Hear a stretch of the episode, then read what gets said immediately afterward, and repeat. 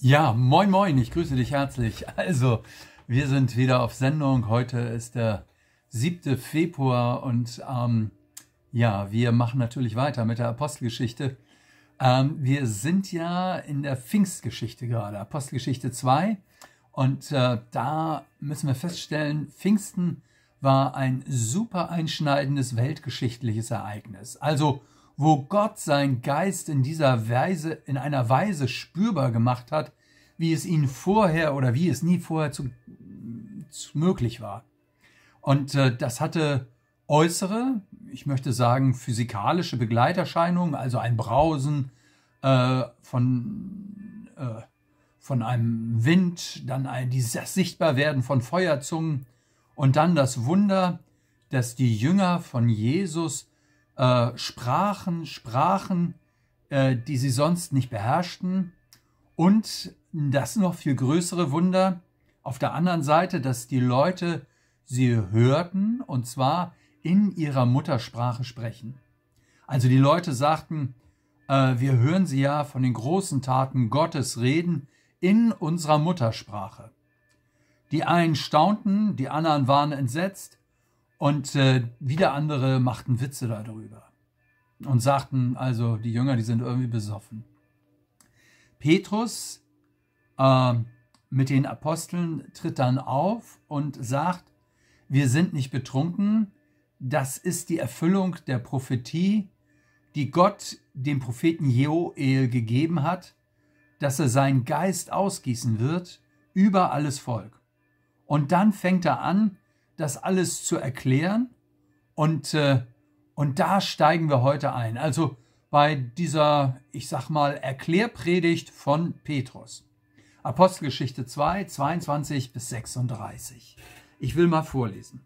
Ihr Männer von Israel, hört diese Worte Jesus von Nazareth, von Gott unter euch ausgewiesen durch Taten und Wunder und Zeichen, die Gott durch ihn in eurer Mitte getan hat, wie ihr selbst wisst, diesen Mann, der durch Gottes Ratschluss und Vorsehung dahingegeben war, habt ihr durch die Hand der Heiden ans Kreuz geschlagen und umgebracht. Den hat Gott auferweckt und hat aus, aufgelöst die Schmerzen des Todes, wie er denn un, wie es denn unmöglich war, dass er vom Tode festgehalten werden konnte. Denn David spricht von ihm, Psalm 16, ich habe den Herrn alle Zeit vor Augen, denn er steht mir zur Rechten, damit ich nicht wanke.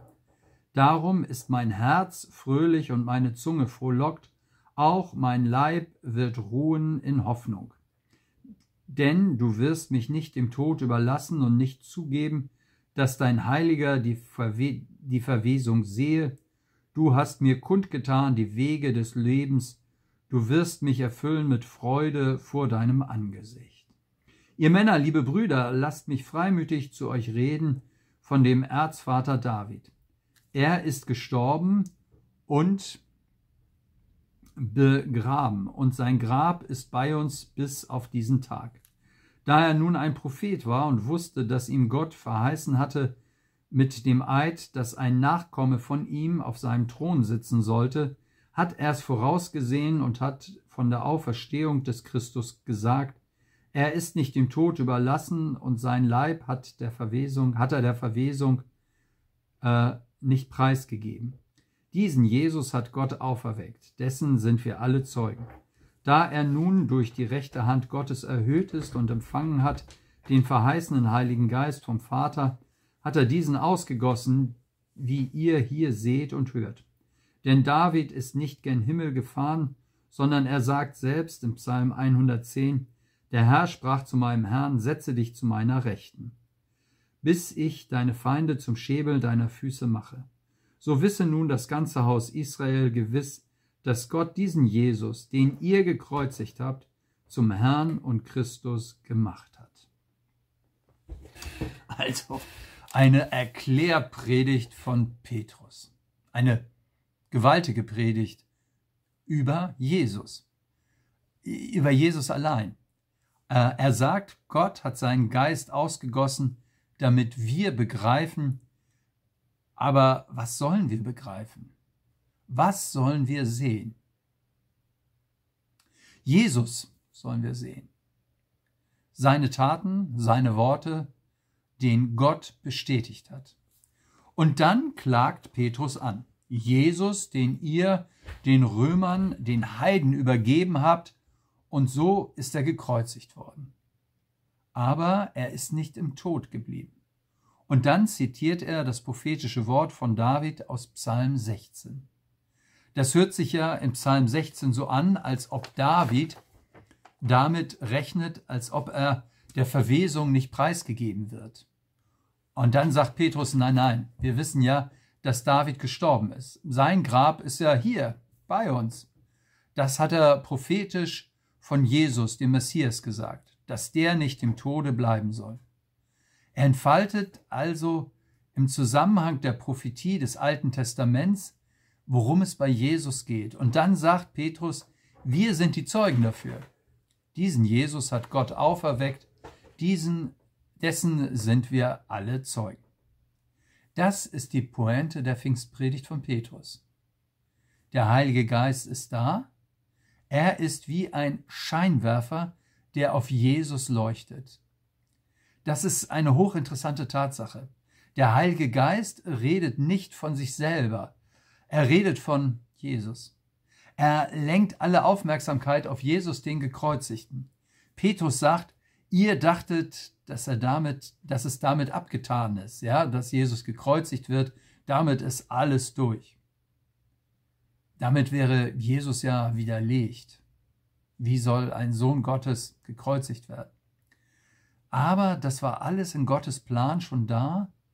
Äh, und er wollte mit diesem Kraftakt der Auferstehung Jesus bestätigen.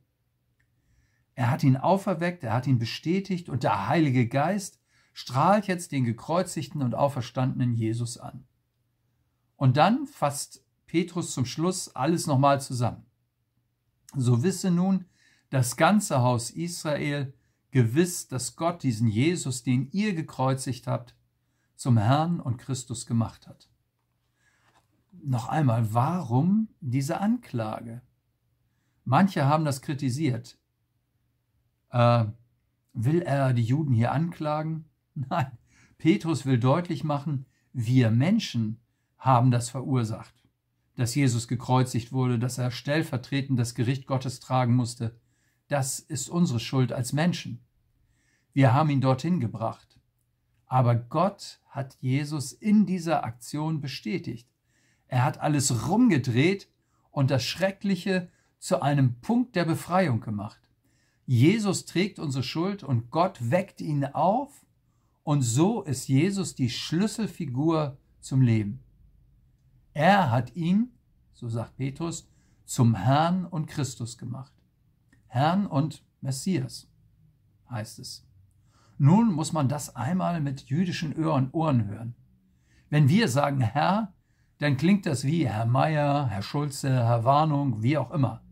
Aber Herr sagt den Juden eigentlich was ganz anderes, nämlich von Herr redet ein Jude nur, wenn er von Gott redet. Herr, Adonai. Das sagt Petrus jetzt von Jesus. Jesus ist der Herr, der Adonai. Der Gekreuzigte ist durch die Auferweckung zum Herrn gemacht worden, zu, als Gott bewiesen, bestätigt worden. In ihm ist Gott selber da.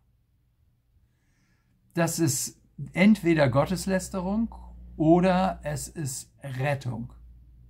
Und genau das ist die Pointe dieser Predigt von Petrus. Und das spaltet auch die Zuhörer. Damals wie heute. Entweder ist es Wahnsinn oder äh, Gotteslästerung oder es ist Rettung. Jesus, der gekreuzigte und auferstandene, in ihm kommt Gott. Gott selbst und er, Jesus, ist der verheißene Messias, der uns die Rettung bringt, der uns das neue Leben eröffnet, der unsere Schuld vergibt, einen neuen Weg in die Zukunft eröffnet, im Gericht Gottes uns versöhnt, so dass wir in diesem Leben mit Zuversicht leben können, weil wir die Wegweisung Gottes haben, weil wir aus seiner Kraft leben können und weil wir mit der Antriebskraft des Heiligen Geistes vorangehen können. Und weil er den Tod überwunden hat, weil Jesus der Sieger ist und deshalb mit Freude und Zuversicht in einem neuen Leben stehen dürfen. Manchmal ist das trotzdem schwierig, aber wir müssen nie diese Zuversicht verlieren. Jesus ist das Angebot. Der Heilige Geist stellt uns Jesus ins Licht und ich hoffe von Herzen, dass, dass du erkennst, ähm, vor deinem äußeren Auge, aber auch vor deinem inneren Auge, äh, welche Bedeutung er für dein Leben hat. Wir reden, wir werden noch sehen, ähm, wie die Reaktion der Leute darauf ausfällt. Aber heute geht es erstmal um deine und meine Reaktion. Für mich ist das, was Petrus hier sagt, eine Einladung, Jesus in sein Leben zu lassen, es ihm zu öffnen, mit diesem Adonai, mit diesem Herrn zu rechnen. Ihr Lieben, die Tagebücher der Apostel, da sind wir unterwegs und es ist krass, was äh, die Apostel damals gesagt, auch riskiert haben und wie sie uns äh, den Kern des Evangeliums aufschließen. Ich bin gespannt, äh, ob du nächste Woche wieder dabei bist. Für heute verabschiede ich mich und grüße dich herzlich. Nächste Woche machen wir weiter mit Apostelgeschichte 2, also mit dem Pfingst, mit der Pfingsterfahrung der Jünger. Mach's gut und bis bald, dein Pastor Hardy.